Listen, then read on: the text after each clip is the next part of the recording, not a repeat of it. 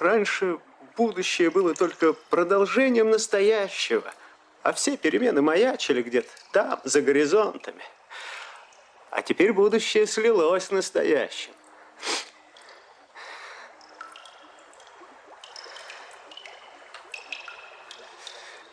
Разве они готовы к этому?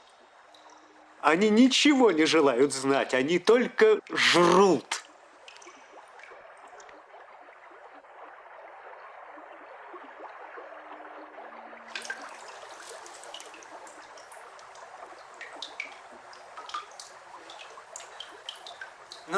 Везет же вам. Боже мой, да теперь... Теперь вы сто лет жить будете.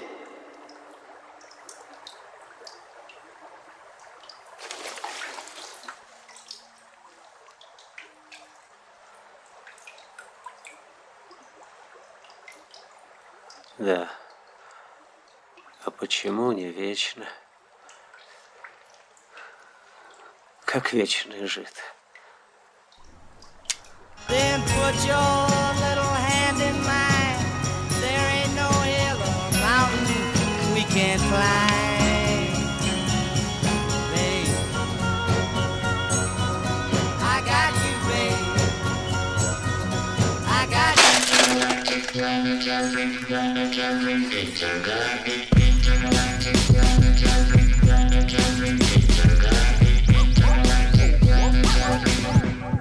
Tout le monde, vous êtes sur les congrès de futurologie, émission de science-fiction présentée par l'équipe de programmation du festival Les Intergalactiques. Donc on est lancé. C'est bizarre de pas avoir de retour comme ça. hein. Ouais, ouais. Et ma foi, aujourd'hui est un grand jour puisque nous ouvrons le Soviet SF Festival, euh, festival consacré donc à la science-fiction soviétique euh, qui, se déroule- qui se déroulera donc euh, d'aujourd'hui jusqu'à ce vendredi avec un, tout un tas de discussions, de projections et de chouettes invités qui vont nous accompagner. Donc on est, on est bien content d'avoir monté ce, ce beau programme. Et euh, aujourd'hui, euh, je démarre donc avec Anne. Salut Anne, Salut. ça va? Oui, oui. Eh ben, bienvenue de retour sur Radio Canu. Bah ouais. Et donc. Anne, euh, c'est toi qui as eu cette idée, du coup? Oui. oui. Est-ce que tu la regrettes? Bah non. T'avais dit, ah, mais trop bien, un truc sur science-fiction soviétique. J'ai toujours voulu faire une émission sur les adap- adaptations d'œuvres de littérature vers le cinéma. Et, euh, et donc, euh, et donc, et donc, on va parler de trois œuvres aujourd'hui particulièrement. On va parler de Solaris euh, de Tarkovsky, Stalker de Tarkovsky et Il est difficile d'être un dieu d'Alexei euh, Garman. Garman. Comment je peux oublier ça alors que ça, ça fait trois semaines que je bosse ce sujet? Et ça, je suis pas étonné. C'est le, c'est le stress du direct. C'est absolument inévitable. Euh, sur, euh, eh ben, on va commencer du coup. T'as dit quoi plutôt par ordre chronologique, c'est ça? Euh, bah déjà peut-être dire pourquoi on a choisi ces trois-là. Enfin, Ouais. que ces trois grands films super connus. Parce qu'ils sont longs. De quoi? Parce qu'ils sont longs. Parce qu'ils sont bien. Euh, donc déjà pour préciser, donc euh, je vais te donner un peu la, la- la chronologie des faits, enfin des, œuvres. Donc euh, c'est ce qui est intéressant déjà, c'est que on a un réalisateur qui a fait deux des films et hum, comment donc Tarkovsky qui a donc euh, hum, adapté Solaris euh, du comment de l'auteur euh, polonais euh, de SF Stanislas Lem. Le roman été paru en 1961 et euh, le film donc c'est le troisième de troisième long métrage de Tarkovsky. Il est pas il est sorti en euh, que 72.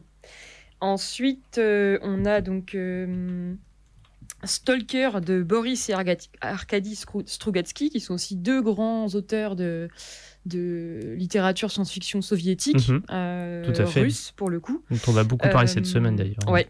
Qui ont donc écrit Stalker en 1972 et ils avaient écrit Il est difficile d'être un dieu avant en 1964 et Stalker a été adapté par euh, Tarkovsky en 1979. Enfin le film est sorti en 1979 euh, après euh, une comment dire des conditions de tournage particulières dont on reparlera.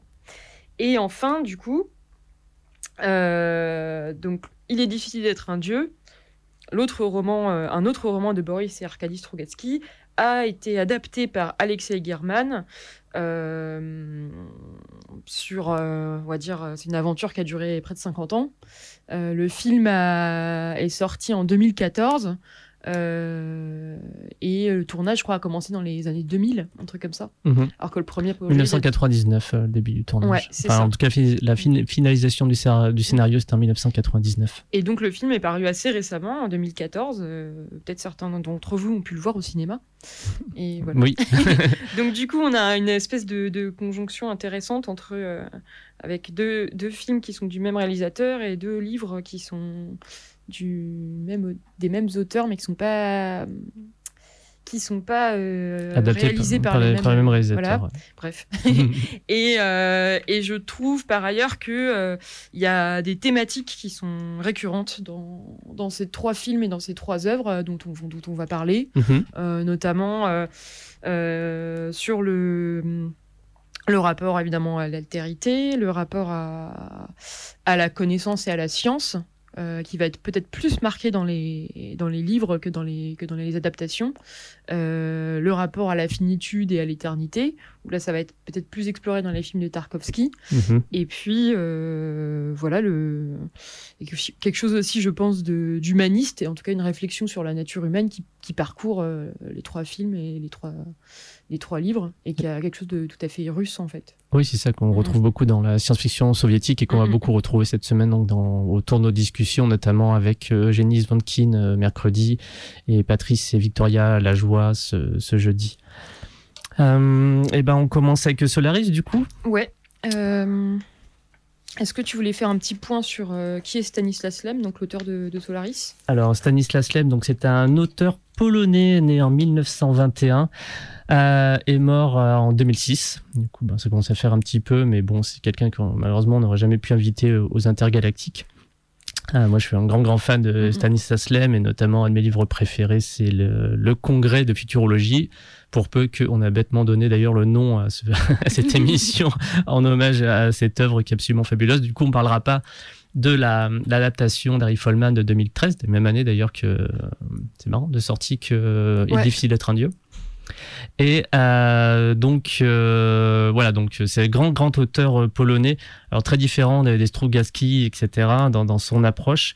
Euh, il a son, en tout cas, c'est une œuvre qui a été traduite dans une quarantaine de langues. C'est un auteur extrêmement euh, diffusé. C'est un des grands pontes, enfin une grande connaissance de la science-fiction soviétique, euh, en tout- cas de l'Union, l'URSS vraiment au sens large du terme inconnu. Euh, alors il a, pour sa petite histoire, pour sa petite vie, euh, il est fils de médecin.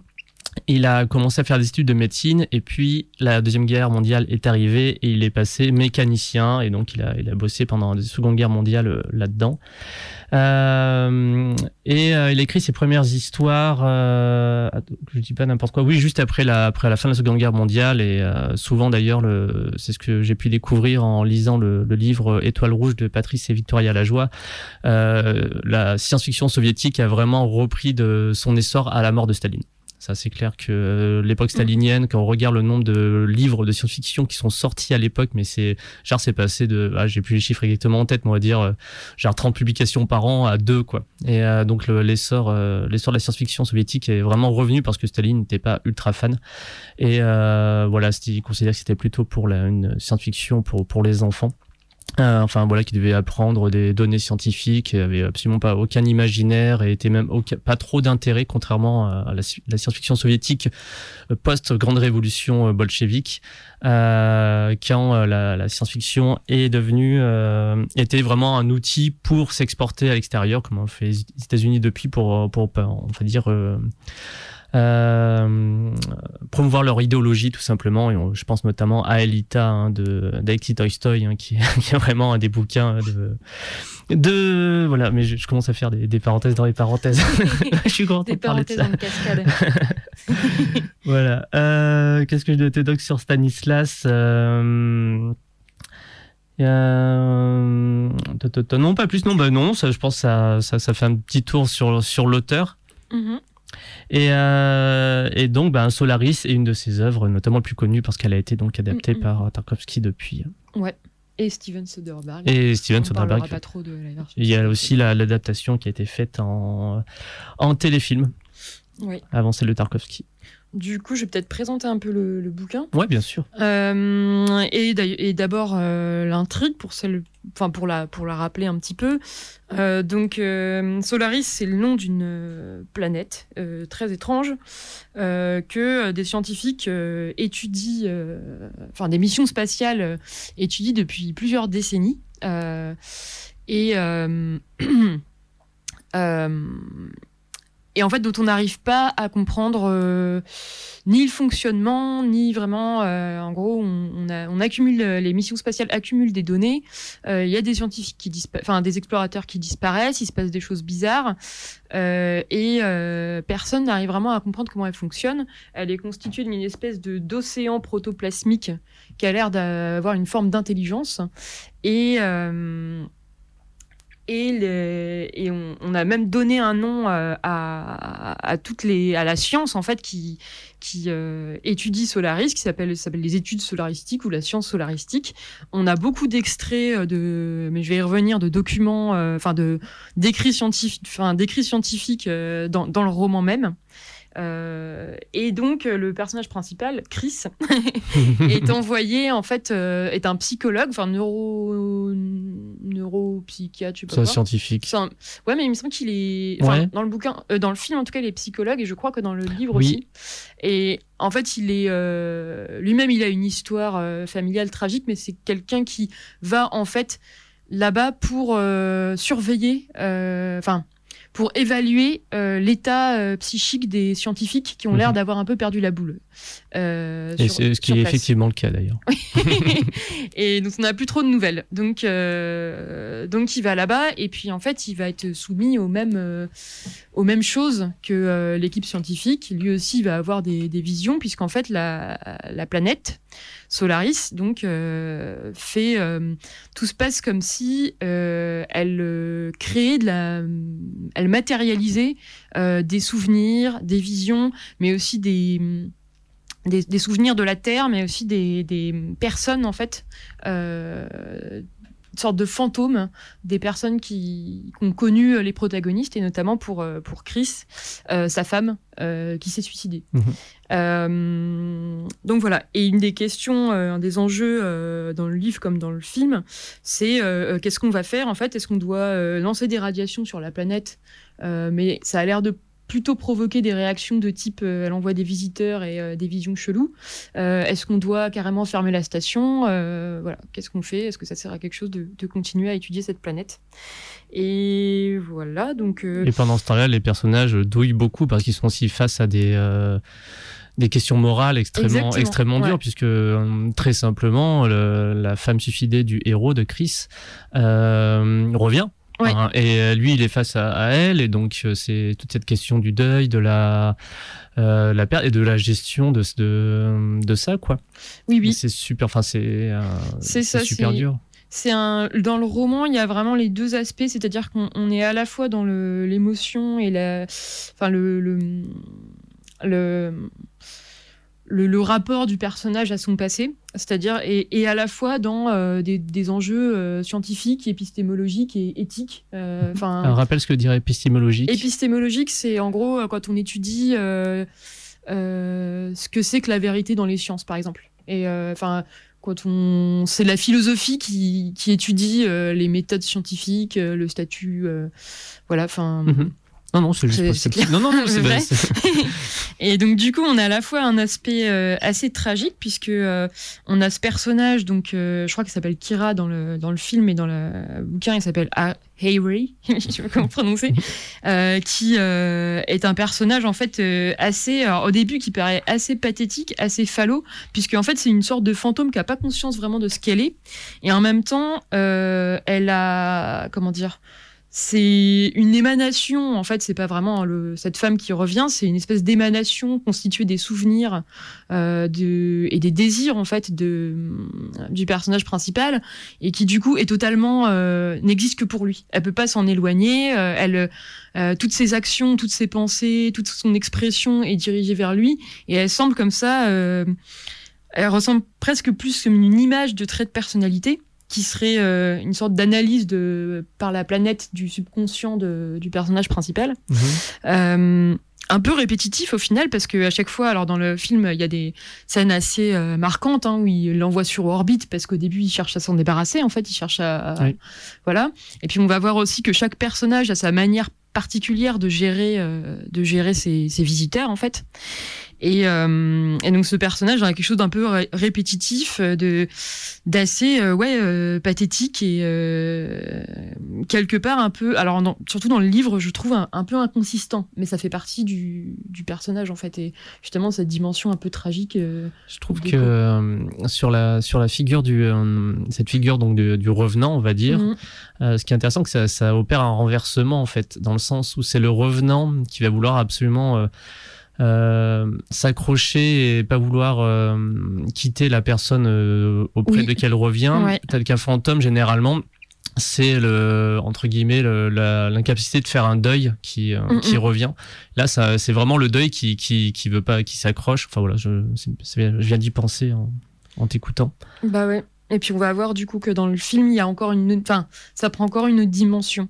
Mhm. Mais du coup, euh, pour finir un peu sur le bouquin, euh, bah, et parce que finalement, c'est pas quelque chose qui est très très présent dans le dans l'adaptation par Tarkovsky. Ce qui est hyper intéressant, euh, je trouve, c'est euh, tous les thèmes philosophiques et donc je disais épistémologiques dans le livre. Euh, Il y a vraiment beaucoup de passages qui sont en fait euh, du des extraits de, de bouquins que lit, euh, enfin de littérature scientifique que lit le personnage principal pour essayer de comprendre la planète. Mais c'est alors ça peut rebuter un peu à la lecture, mais c'est moi enfin, limite mes parties préférées du, du livre parce que il y a toutes les questions en fait. Enfin, il se pose vraiment la question de qu'est-ce qu'on, enfin, quelle grille d'analyse euh, on, peut trouver à partir de toutes les données qu'on a récoltées. C'est-à-dire qu'en gros, ils arrivent à la fin, euh, il y a des scientifiques qui finissent par euh, interpréter la planète comme une espèce de, la preuve d'une espèce de présence de Dieu négatif, puisque tout le savoir qu'on a en fait sur sa planète, c'est tout ce qu'elle n'est pas. C'est que du savoir négatif. Par ailleurs, ce qui rend la planète très difficile à appréhender, c'est que euh, on lit euh, donc dans les dans les extraits hein, euh, des longues descriptions des dire des phénomènes solaristiques qui ont des noms un peu ils leur ont donné des noms. Donc il y a mimoïde symétriade donc des, termes en fait qui n'ont aucune finalement valeur scientifique parce que c'est juste des tentatives d'approcher avec une espèce de taxinomie, euh, enfin de taxinomie inventée, euh, des, choses qu'on observe et qui dont on n'arrive pas à, prédire les causes, puisqu'en fait la, science, en fait, pour une théorie scientifique, elle est censée pouvoir prédire euh, des phénomènes à partir de lois euh, et à partir euh, non seulement de l'observation de, bah, de ces phénomènes, mais aussi à partir de théories qui permettent non seulement de les expliquer dans une certaine mesure, mais aussi de les prédire. Enfin, euh, Mhm. voilà. Et du coup, là, c'est vraiment, euh, on comprend dans le, en lisant tout ça que non, en fait, euh, il n'y a aucune prédictibilité possible. Donc du coup, c'est euh, dans le livre, c'est assez étonnant parce que il y a des tentatives de description, euh, d'approcher en fait euh, ces, ces phénomènes observés, de les décrire, mais c'est ils sont assez difficiles à s'imaginer même pour le lecteur quoi parce que c'est que des ça fonctionne que par analogie. Et on en reviendra mais moi j'ai trouvé que c'était un thème qui était aussi présent dans Stalker euh, dans le livre. Et, euh, et il va vraiment du coup euh, faut pas que je fasse trop de temps sur le livre mais euh, je trouve que Stanislas Lem pousse vraiment jusqu'au bout euh, la question des cadres, euh, mais qui est presque une question kantienne en fait de notre appréhension du monde, quoi, de, de quelles sont nos catégories, avec quelle catégorie intellectuelle on est capable de. Tu dis, Non, non, parle, juste plus, parle plus dans le micro. ah, avec quelle catégorie, euh, à partir de quelle catégorie intellectuelle on, on peut faire de la science et euh, en quoi, euh, justement, euh, avec cette planète, elle semble inadéquate à penser euh, des phénomènes qui nous dépassent complètement. Euh, voilà, parce qu'on n'arrive pas à unifier euh, les données qu'on a recueillies. on arrive, les phénomènes paraissent totalement aléatoires. On a même du mal à s'en constituer une image mentale. Et je trouve que c'est un des, points hyper, hyper du livre. Surtout que. Qu'est-ce que je vais ben, Surtout que, à l'inverse, la planète semble comprendre quelque chose des personnages, elle, interagir, euh, agir sur eux, comme si on, est, on avait un peu un, inversement de rapport entre euh, le sujet et l'objet, ou l'observateur et la chose qui est observée. Et, euh, c'est, et je le mettrai en rapport, du coup, pour faire la transition sur le, avec le film, d'une euh, citation du film et d'une citation qui, qui émane de Tarkovsky lui-même. C'est qui est une réflexion en fait sur la science et sur la science-fiction même en général.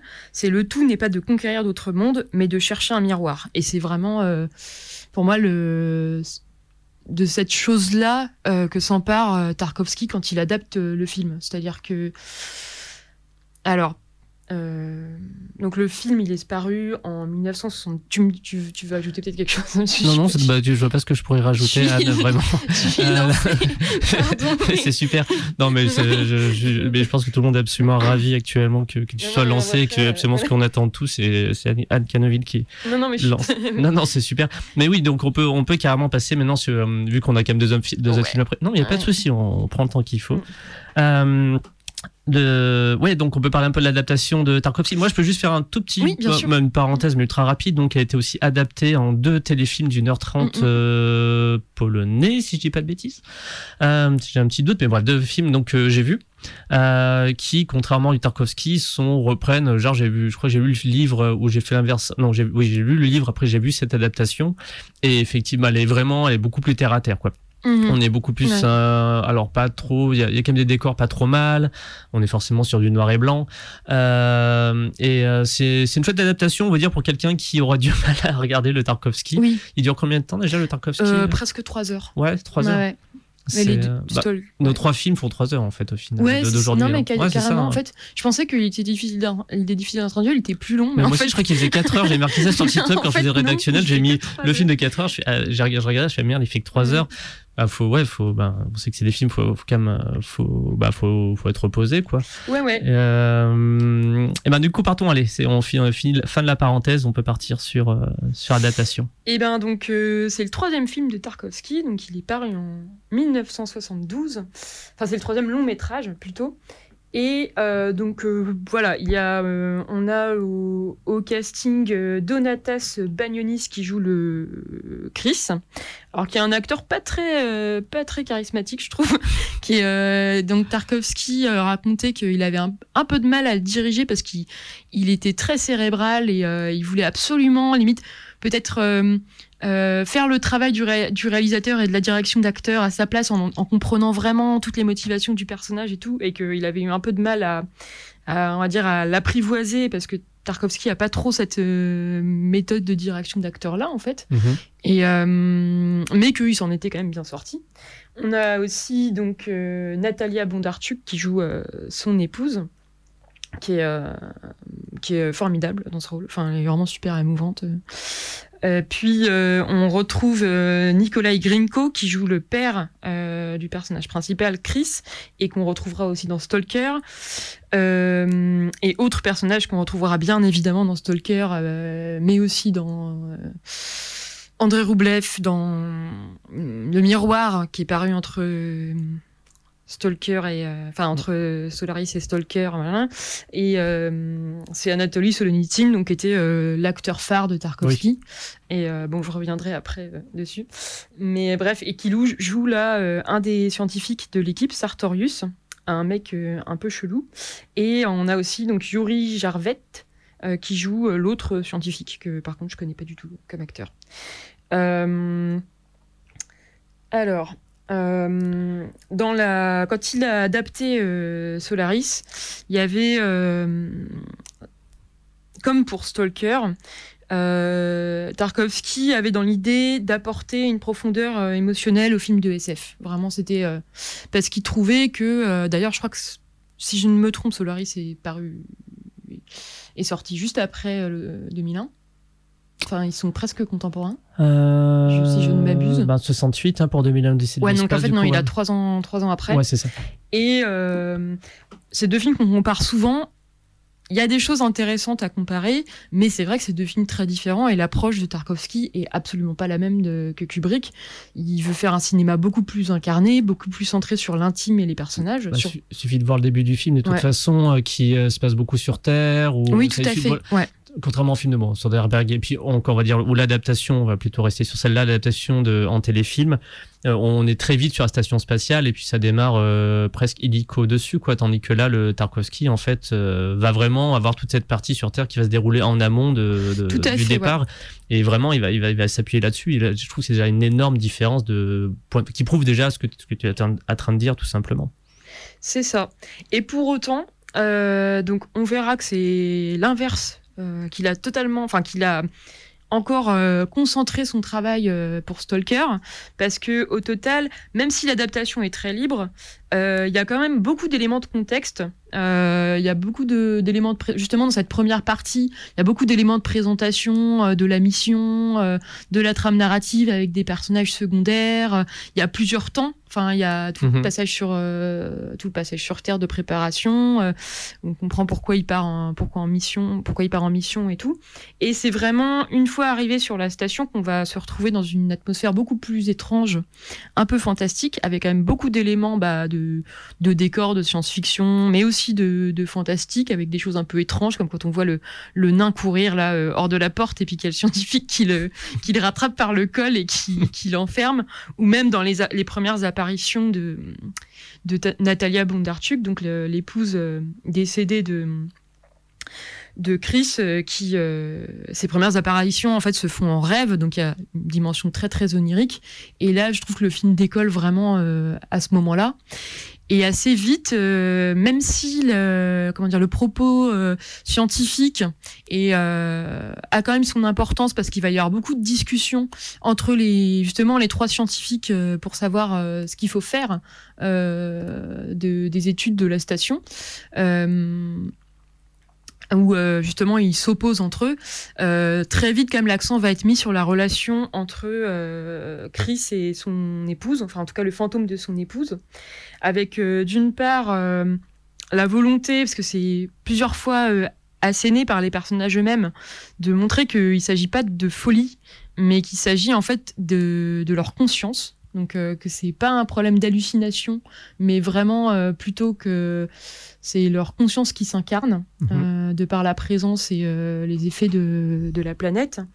Mais aussi, on a l'impression que ce personnage de Chris, qui était très, assez froid au début, va réapprendre à la fois l'amour, euh, l'attachement, puisqu'au début, il essaye de se débarrasser de sa femme, et puis peu à peu, il se fait un peu piéger dans leur relation. Elle-même, elle, s'émancipe de plus en plus, elle s'incarne, elle devient de plus en plus humaine.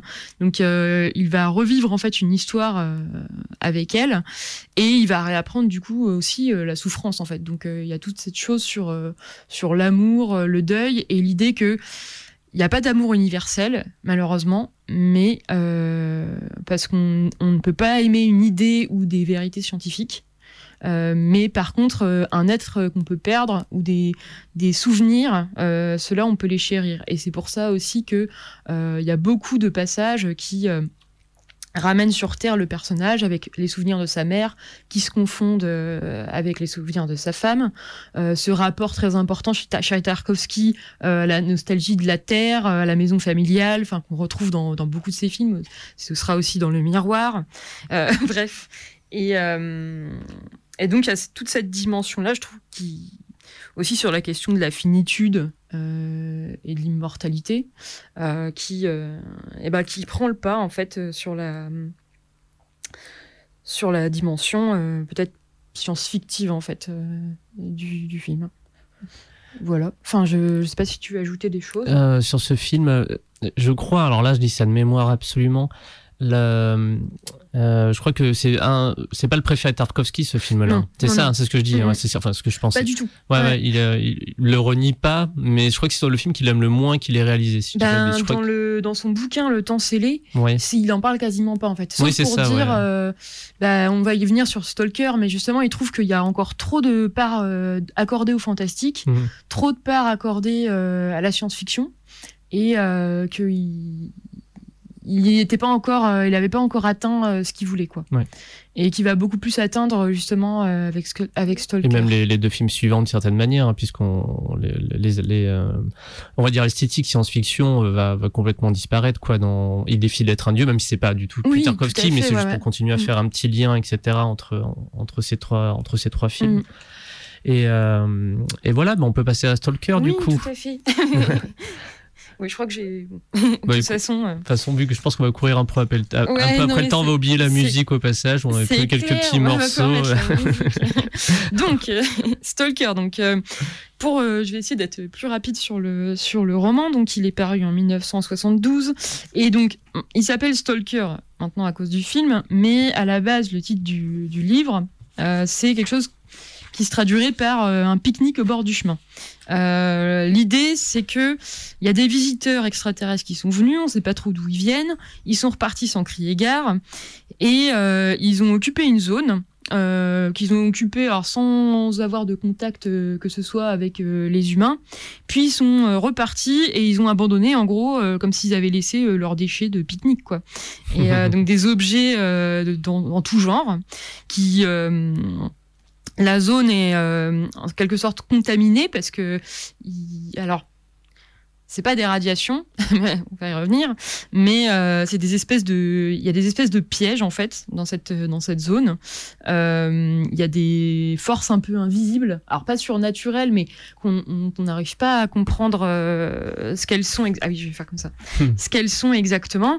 Et tout autour de cette zone euh, se développent euh, donc non seulement euh, des recherches scientifiques, donc il y a des, organisations scientifiques internationales qui viennent, qui veulent essayer de de- d'explorer la zone pour essayer de comprendre, de piger ce qui se passe, mais aussi tout un commerce marché noir parallèle où il y a des stalkers qui vont en fait piller la zone, qui ramènent des objets pour les revendre, comme euh, c'était une bande de fourmis en fait qui qui euh, qui colonisaient, euh, enfin qui, qui- Les restes. Ouais, voilà, les qui les, les restes d'un pique-nique et puis qui les, qui, qui les ramenait, qui les ramenait chez eux, quoi. Et, et du coup, on, on voit dans le livre qu'il y a tout un, aussi un marché noir qui se développe avec bah, des, voilà, des, des, des gens qui sont. Alors, il y a les stalkers et puis il y a ceux qui rachètent les trucs et qui, pour les revendre plus cher. et, Enfin, voilà, il y a toute une.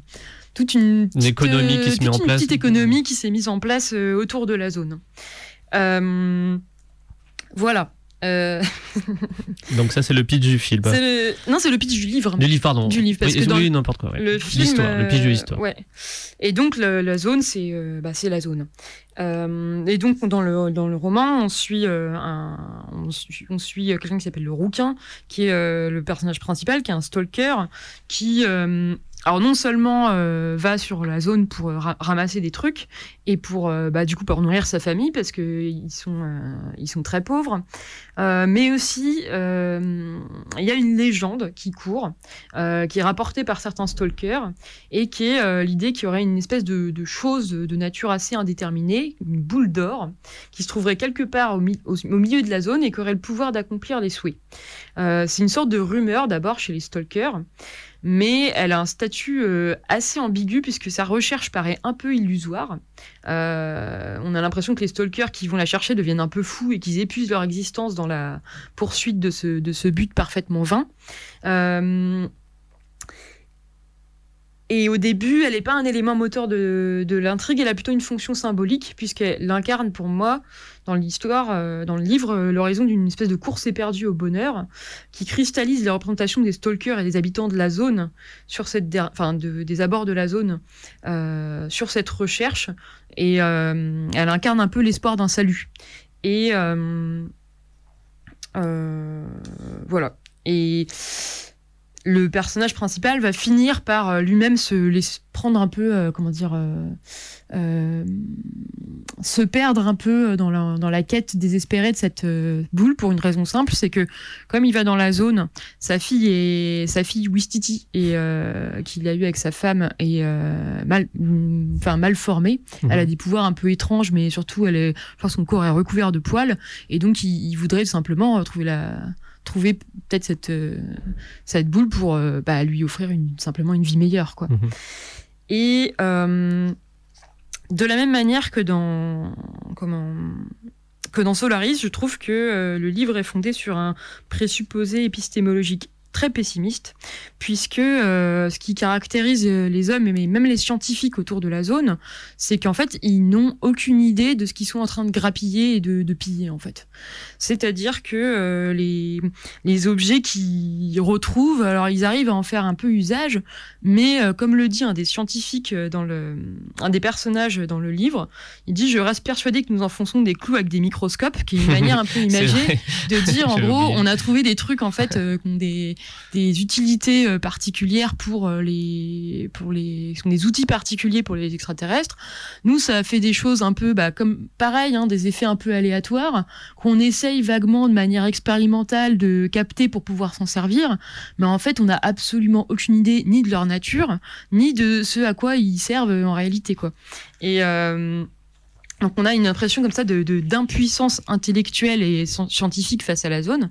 D'ailleurs, le seul personnage scientifique euh, meurt au début du livre. C'est le personnage qui est un peu habité par un idéal de, découverte scientifique, parce que les autres en fait cherchent plutôt leur profit ou alors à réaliser euh, leurs rêves, euh, leurs rêves les plus fous. Et c'est beau, c'est très fort dans le dans le comment dans le roman. À travers, euh, de la même manière, je trouve que dans Solaris, à travers les descriptions, le lexique, puisque euh, dès qu'on parle de la zone et de ses objets, on est tout le temps dans l'approximation, dans le surnom, dans la périphrase, dans l'analogie, pour tenter de, non seulement de décrire, mais aussi de nommer ce qui se trouve dans la zone. Euh, voilà. Donc du coup, on a aussi cet élément assez euh, étonnant qu'on retrouvera dans, dans le film, à savoir que euh, on, on va parler de choses un peu surnaturelles et étranges, mais à partir d'éléments concrets et connus. On va parler de hangars, de disques de métal, des référents empruntés au monde qu'on connaît. Et c'est en cela que quand on lit le livre, on a cette espèce de d'effet très étrange, c'est qu'on ne peut pas s'empêcher de penser à Tchernobyl. Ouais. Euh, puisque les descriptions euh, de, de hangars désaffectés, d'usines complètement vides, font penser à des, bah, des, ouais, des, des usines désaffectées. Le film date de quand déjà?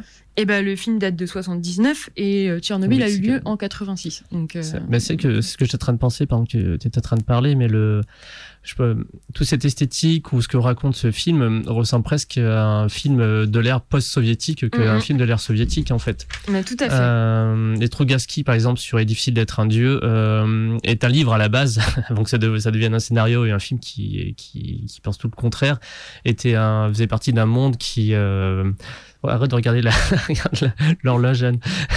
la panique.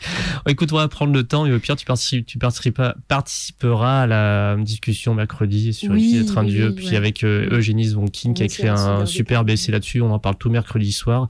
Viens, enfin, ça, ça va être cool. Comme ça, on peut rester un peu sur Stalker et on on n'abandonne pas le, le travail et l'idée qu'on a, qu'on a en tête. Oui, mais on, On, pourra, pourra on même- pourra pour l'aborder, on pourra. Oui, parce que j'aimerais bien Mais c'est juste que tu y aies rapport pas trop de stress par rapport au temps Ouais. et qu'on prenne Oui, le non, temps de, prendre le temps des choses qu'on a envie de dire. quoi. Que tu ne sois pas frustré.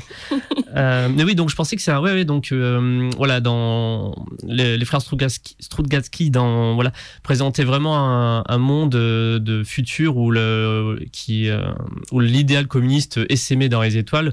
Au là dans Stalker, on est on est plutôt dans encore de nouveau dans la boue Ouais, ouais, et ouais. le, le côté, enfin, puis l'esthétique euh, soviétique post, qu'on parlera d'ailleurs demain avec euh, Hélène euh, sur Brutal Tour, parce qu'elle fait visiter des, des, des architectures soviétiques. Mhm. euh, demain soir, euh, mardi, donc à 20h.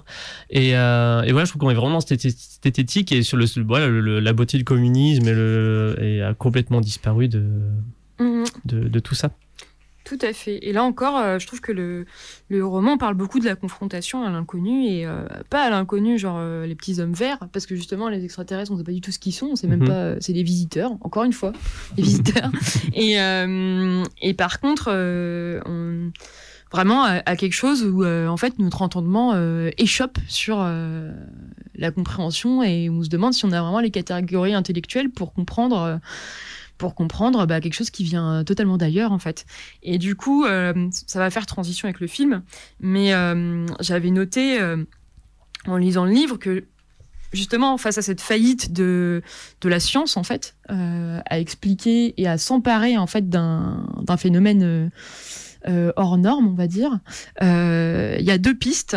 Euh, Enfin, j'aurais résumé ça par deux pistes, c'est que il y en a effectivement cette espèce d'utilitarisme de, de survie, quoi, euh, de matérialisme au sens, euh, voilà, où, euh, eh ben on essaye de survivre et du coup euh, on, fait commerce de ces de ces choses et on manipule, euh, on- manipule sans vraiment savoir à quoi elles servent et le truc un peu bah peut-être euh, euh, peut-être technophile, un peu dangereux en fait, euh, et surtout en fait euh, orienté vers euh, ben le Le commerce. Le commerce, voilà, ouais, ouais. Et le- ça, petite parenthèse, ça me rappelle d'ailleurs un petit peu le déchronologue de Stéphane Beauverger. Oui, tout à fait. C'est vrai qu'il y a Euh, aussi ça dans le déchronologue. Qui, Ah euh, oui, oui, ouais, ça, je- Ouais, j'y pensais. on, a, on a ce côté, il récupère des, je sais plus comment ils appellent ça, des, euh, assez- Des artefacts. Ouais, ou- mais c'est un nom ou des miraculos. Enfin, tu Oui, vois, oui, oui, il c'est un nom un peu qui, est trop bien, ce nom en plus très pirate. Là, c'est des, des objets venus du futur. C'est ça, et, et, qui euh, comprennent et pas, qui- ouais. et pareil, il y a une espèce de marché noir qui se met en place et, euh, ça fait partie un peu. Puis en plus, ça, ça fait évoluer l'intrigue plus d'une fois. Mm, mm. Bah ouais, c'est vrai. Et du coup, donc il y a cette piste-là, on va dire, euh, qui, euh, ouais, c'est ça, qui est la survie, qui est orientée vers euh, ce que ce que Heidegger appellerait. euh, non, non, mais je l'avais, Heidegger, allez. je l'avais noté, je l'avais noté dans mon truc. Bon, c'est pas grave. Faut que tu mettes des numéros à tes pages. hein. Oui, oui, oui. Il y en a que 36, hein, tout va bien. Ouais, bah je sais plus comment je l'avais Ouais, noté. Vas-y, continue, puis moi je, euh, chercher Heidegger. Te- de, de rapport euh, merde aux outils en fait voilà c'est ça. Euh, aux outils plutôt que aux choses. Aux choses comme outils. Bref. Et euh, une autre piste qui est celle du sacré du mystique et de l'espoir et qui est de l'autre piste donc de diviniser ce qu'on ne comprend pas ce qui nous est radicalement étranger en faire une sorte de messie capable de réaliser des miracles et pour moi c'est ce qu'incarne la boule d'or dans euh, le roman et euh, c'est quelque chose qui va devenir essentiel dans l'adaptation de Tarkovsky. Donc pour revenir un peu sur cette adaptation, je vais essayer d'être plus rapide, même si c'est mon film préféré. Écoute, on finit là-dessus. On se retrouve mercredi pour parler de Difficile d'être un dieu sur le Twitch des Intergalactiques avec Anne, euh, Alexei de Mana et Plasma, euh, oui, enfin, de Mana et Plasma, on va dire, et euh, moi et Eugénie Zvonkin surtout. Et puis voilà, on reprend, on partira parce que voilà, euh, désolé, mais Stalker mérite qu'on prenne le temps d'en Oui, discuter. Sinon, on fera quatre émissions de plus. Mais non, on- allez, on fait comme ça. Allez bon. on, enchaîne. Mais après, je vais pas forcément être hyper longue sur Stalker, mais par rapport à Solaris, ce qui est intéressant, c'est que justement, il a totalement euh, sa volonté, c'était d'évacuer totalement euh, tous les éléments, le plus d'éléments de fantastique possible, mais surtout de concentrer, euh, de concentrer l'action sur 24 heures, d'être dans une unité de temps, d'action et de lieu. Euh, donc tout se passe. euh, il y a deux lieux. hein. il y a la zone et il y a la maison du stalker et euh, le bar quoi euh, où il se retrouve là, le troquet. Et euh, trois personnages. Enfin trois personnages. Il y en a cinq en fait. Il y a donc euh, le stalker qui vit avec son épouse et sa, sa fille qui est qui a l'air handicapée, complètement apathique et qui semble dotée de pouvoirs télékinésiques. Et euh, donc son épouse hein, qui euh, désespérée parce que son mari euh, passe son temps en fait euh, chaque jour c'est ce qu'on ressent bien dans la structure du film, puisque il, il se termine là où il a commencé, c'est-à-dire le lit, en fait, où il dorme, après une journée de travail éprouvante. Et, et on sait que le lendemain, en fait, il va se recommencer exactement la même chose, c'est-à-dire qu'il va retrouver des, voyageurs et les emmener dans la zone, quoi. Et euh, cette espèce de circularité comme ça, enfin bref. Et, euh, et puis il y a les deux personnages que euh, le, stalker dans le film va amener dans la zone, donc à savoir un scientifique, le, ce qui s'appelle le professeur, qui est un physicien, euh, qui, est, joué du coup par euh, Nikolai Grinko, et l'écrivain qui est joué par euh, qui est un espèce d'écrivain euh, super à la mode un peu vaniteux euh, et qui s'ennuie profondément parce que le monde est fait de, de vérité et de lois immuables et qu'il n'y a aucun émerveille- émerveillement là-dedans et qui est joué par le merveilleux Anatoly Solonitsyn. Quant au Stalker, il est joué par tout aussi formidable Alexandre Kaidenovski. Euh, et son épouse est jouée par Alissa Freundlich, pour citer euh, tout le monde. et euh, donc, euh, comment Tarkovsky a totalement recentré son, intrigue.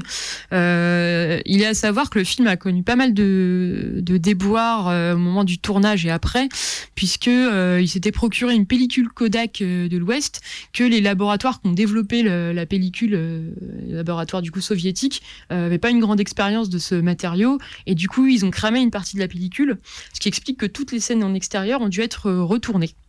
Et pour ça, en fait, il y a eu du coup des coupes de budget. Et par exemple, toutes les scènes qu'on voit avec des... hum, Parce qu'il y a beaucoup de scènes dans la zone, on voit des cadavres, de, enfin des, des résidus de chars, etc. Euh, en fait, il y en avait beaucoup plus dans la première version filmée. Et là, il y en avait beaucoup moins. Donc on a cette, impression de dépouillement. Et au final, ça colle presque davantage avec euh, l'intention de Tarkovsky qui était de vraiment de tout faire passer à travers euh, les plans, la mise en scène, euh, l'atmosphère, les dialogues entre les personnages, et pas euh, par une débauche de moyens qui euh, ferait penser à du surnaturel. Ce qui donne un film très étrange où en fait on a des personnages qui évoluent dans la zone. Il semble dire qu'il y a du danger, on voit même des cadavres à un moment donné, mais c'est totalement impalpable. Euh, C'est-à-dire que euh, le stalker arrête pas de dire non, passe pas par là, Ouais, euh, tu, tu vas mourir, mais on, on, on voit rien en fait. Et pourtant, on a cette espèce de sensation qui passe, mais qui passe en fait par, bah, par la mise en scène, par, par les personnages. Et, et cette dimension initiatique de, en fait, pour atteindre le cœur de la zone, eh ben, il faut euh, traverser la zone. Et traverser la zone, c'est c'est prouver soi-même, en fait. Et au cœur de la zone, c'est là le, film, en fait, est vraiment un espèce de voyage philosophique. Au cœur de la zone, il y a cette chambre qui est censée euh, donner, euh, enfin, accomplir les souhaits les plus chers et les plus secrets des protagonistes. Sauf que la question qui se pose, c'est est-ce qu'on va, une fois atteinte euh, la chambre, est-ce qu'on va y entrer d'une part, et ensuite, euh, est-ce que les, ce qu'on pense être nos désirs euh, vont vraiment être ceux qui vont se, se réaliser?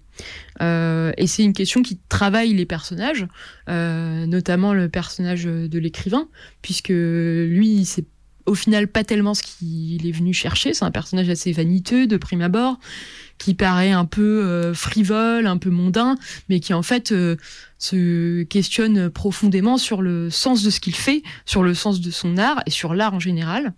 Et qui, euh, et ce qui est intéressant là encore, comme dans Solaris, c'est que les conceptions du monde des trois personnages vont totalement s'affronter.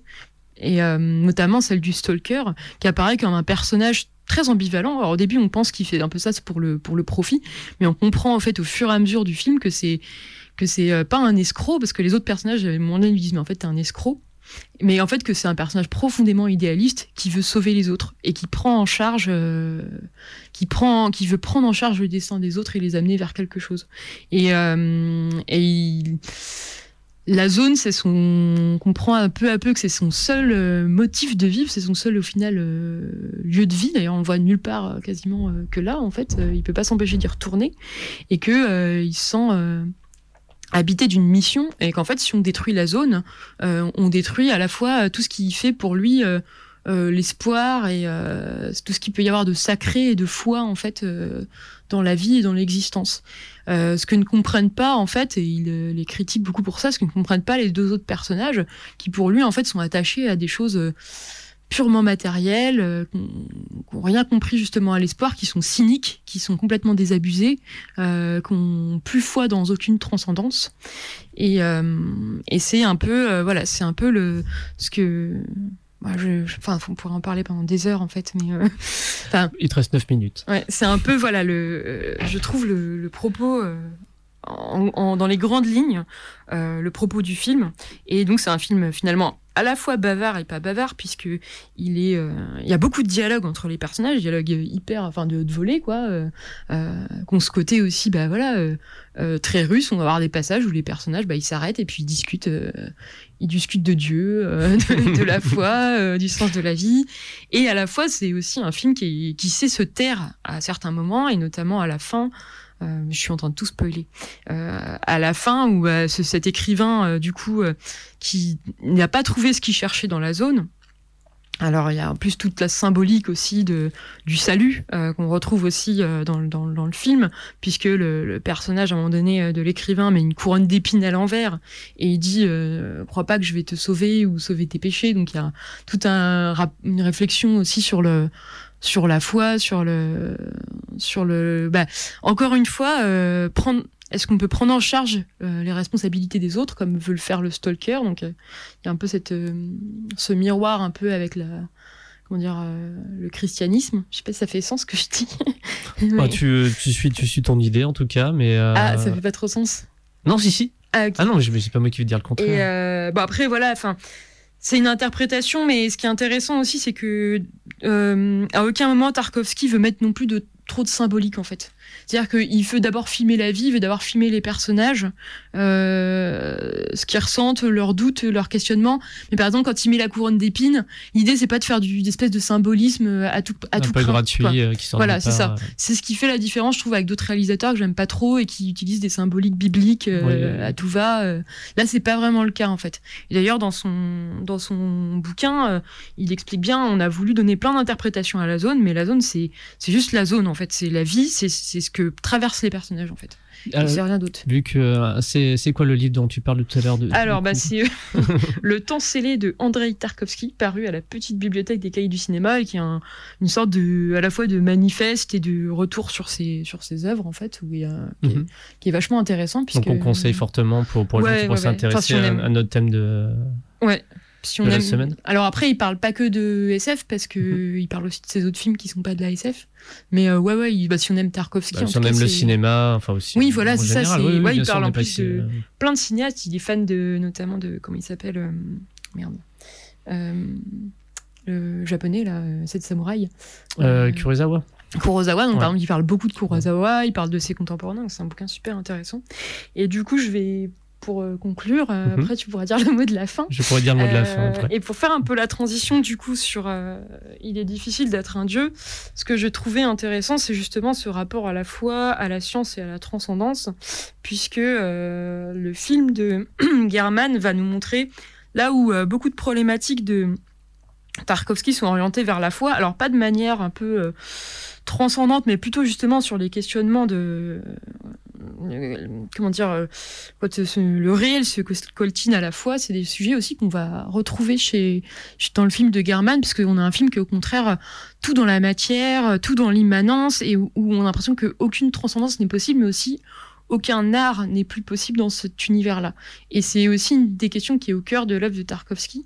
Et c'est pour ça que moi, en voyant le film de, de German, il est difficile d'être un dieu. J'ai peut-être. Alors, j'ai un peu pensé à, Stalker parce qu'il y a toute la question de la musique et de l'harmonie. Et il y a un passage très beau dans Stalker où le personnage dit en fait un, un grand miracle c'est de. C'est la musique parce que, que des sons puissent composer une harmonie qui parle aux émotions euh, et pas juste comme des sons comme ça euh, disparates. C'est quelque chose d'assez mi- miraculeux et c'est le, cœur de l'art. Et on voit que là-dedans, il y a aussi un peu une analogie avec le cinéma en général. Et euh, dans le film d'Alexei Garman, il y a de la musique un peu dissonante. Et il y a quand même toute cette question de l'harmonie qui revient et de la possibilité d'un art dans un monde totalement, comment dire, ouais, englué dans la matérialité, quoi, euh, dans la corporéité, quoi. Et euh, et ce et ça, c'est quelque chose qu'on, je trouve, qu'on retrouve dans une autre œuvre de Tarkovsky qui est André Roublev et qui est, je trouve, euh, vachement à mettre en rapport avec euh, Il est difficile d'être un dieu. En tout cas, ça, dans l'essai de, enfin, Eugénie Zvonkin, du coup, Ouais. elle, euh, qui commence sur un, sur le travail de la question de l'écriture scénaristique euh, soviétique, Oui, qui ouais. a rien à voir avec celle qu'on connaît avec euh, bidule rentre, euh, enfin, intérieur jour, euh, etc. Alors, je crois que c'est Alexis German, donc, qui a réalisé le film, qui dit ça. Je- alors, il y a la citation au début, mais je l'ai, euh, mais qui dit qu'en gros, le, le cinéma, c'est de la musique, en fait. Oui, ouais, ouais, tout à fait. Là, le, le livre, c'est le livre, et ensuite, le travail du cinéma, c'est de mettre en musique ce scénario soviétique, qui est un scénario Ouais. littéraire, c'est-à-dire que c'est un scénario écrit comme un bouquin de manière un petit peu différente ou réduite, etc. Mais j'ai trouvé ça super, super Ouais. intéressant et assez beau, enfin, de, de dire, bah, en fait, le cinéma, non, c'est de la musique, en fait, quoi. Mais on en reparlera peut-être quand, euh, du coup, euh, Ah, mercredi. bah, là, ouais. mercredi soir. Mais euh, moi, je trouve que c'est vraiment hyper intéressant de mettre en rapport euh, Il est difficile d'être un dieu et André Roublev parce que ça représente un peu la même époque, même si bah, André Roublev, c'est historique. Mhm. Et Il est difficile d'être un dieu, c'est une espèce de Moyen-Âge fantasmé et poussé à, à son paroxysme sur une planète imaginaire. Avec un présupposé science-fiction, mais qui n'apparaît pas. Voilà. Mais on a aussi un personnage qui est témoin euh, d'une époque. Et euh, alors, euh, le personnage d'André Roublev, c'est quelqu'un qui a de hautes aspirations à la fois dans sa spiritualité et, et dans l'art. quoi. C'est vraiment un idéaliste. Mhm. Et il va se être le témoin d'un siècle et de toutes les, les horreurs en fait de ce qui se passe, aussi du passage d'une époque de euh, du Moyen Âge à la Renaissance, ce qui est hyper intéressant parce que justement euh, le, le monde il est difficile d'être un dieu, c'est un, un monde où la Renaissance n'a jamais eu lieu, n'est jamais arrivée, et on a euh, en fait à la fin d'André Roublev justement alors qu'il s'est un peu il a été complètement désabusé par justement cette espèce de, de matérialité, vilainie un peu des hommes. Il y a une séquence à la fin où euh, de la matière en fait euh, renaît une forme d'art, euh, d'artisanat. C'est la construction d'une cloche en fait par un jeune garçon qui qui a appris ça par son père et qui n'a jamais fait et tout. Et, et en fait, à la fin, on entend la cloche qui sonne. Oui, et j'ai- il y a ce, ce oui, oui. retour un peu de, Oui, de- oui, d'une forme d'harmonie. Mhm. Euh, voilà, et, et qui en plus là, c'est très beau parce qu'il y a vraiment ce mouvement d'élévation où euh, la cloche elle sort de terre et puis euh, voilà, on, atteint quelque chose d'autre et euh, on retrouve un peu euh, l'art à travers euh, la musique et l'harmonie. Voilà, Ben, on va conclure là-dessus sur Ouais. notre, c'est notre dernière seconde désolée. d'antenne. T'as- pourquoi t'es désolé, Anne? Je te remercie. J'ai trop et le, le- je pense que les gens qui étaient à l'écoute euh, te remercient aussi. On pas. était, non, bah non, Peut-être non, non, c'est, on manquait de temps, on manquait de temps. On va, on va, on va le refaire, on va pas le refaire, on va pas refaire exactement la même chose, mais on va, on va continuer mercredi. T'es là, de toute façon, ça y est, t'es emprisonné avec nous. Euh, Euh, et ça va bien se passer. En plus, on sera trois avec Eugénie, donc on sera prêt à l'affronter sur, sur les discussions. Non, ça va être trop bien. Euh, écoutez, merci à tous d'avoir, d'avoir été avec Oui, merci nous beaucoup. sur, sur Canus 102.2, la plus rebelle des radios, pour ce congrès de futurologie, émission de science-fiction proposée par l'équipe de programmation du festival Les Intergalactiques dans le cadre, c'est dans le cadre du Soviet SF Festival. Et donc, on se retrouve ce soir à 20h30 sur notre Twitch pour discuter de la science-fiction russe contemporaine et on fera ensuite une projection de courts-métrages que je commenterai, que je présenterai avec du Chris Marker et des noms imprononçables de réalisateurs absolument passionnants. voilà, et ben merci à tous, une très belle soirée, enfin une très belle fin d'après-midi sous la pluie à Lyon ma foi aujourd'hui. Et on se retrouve vite. Ciao ciao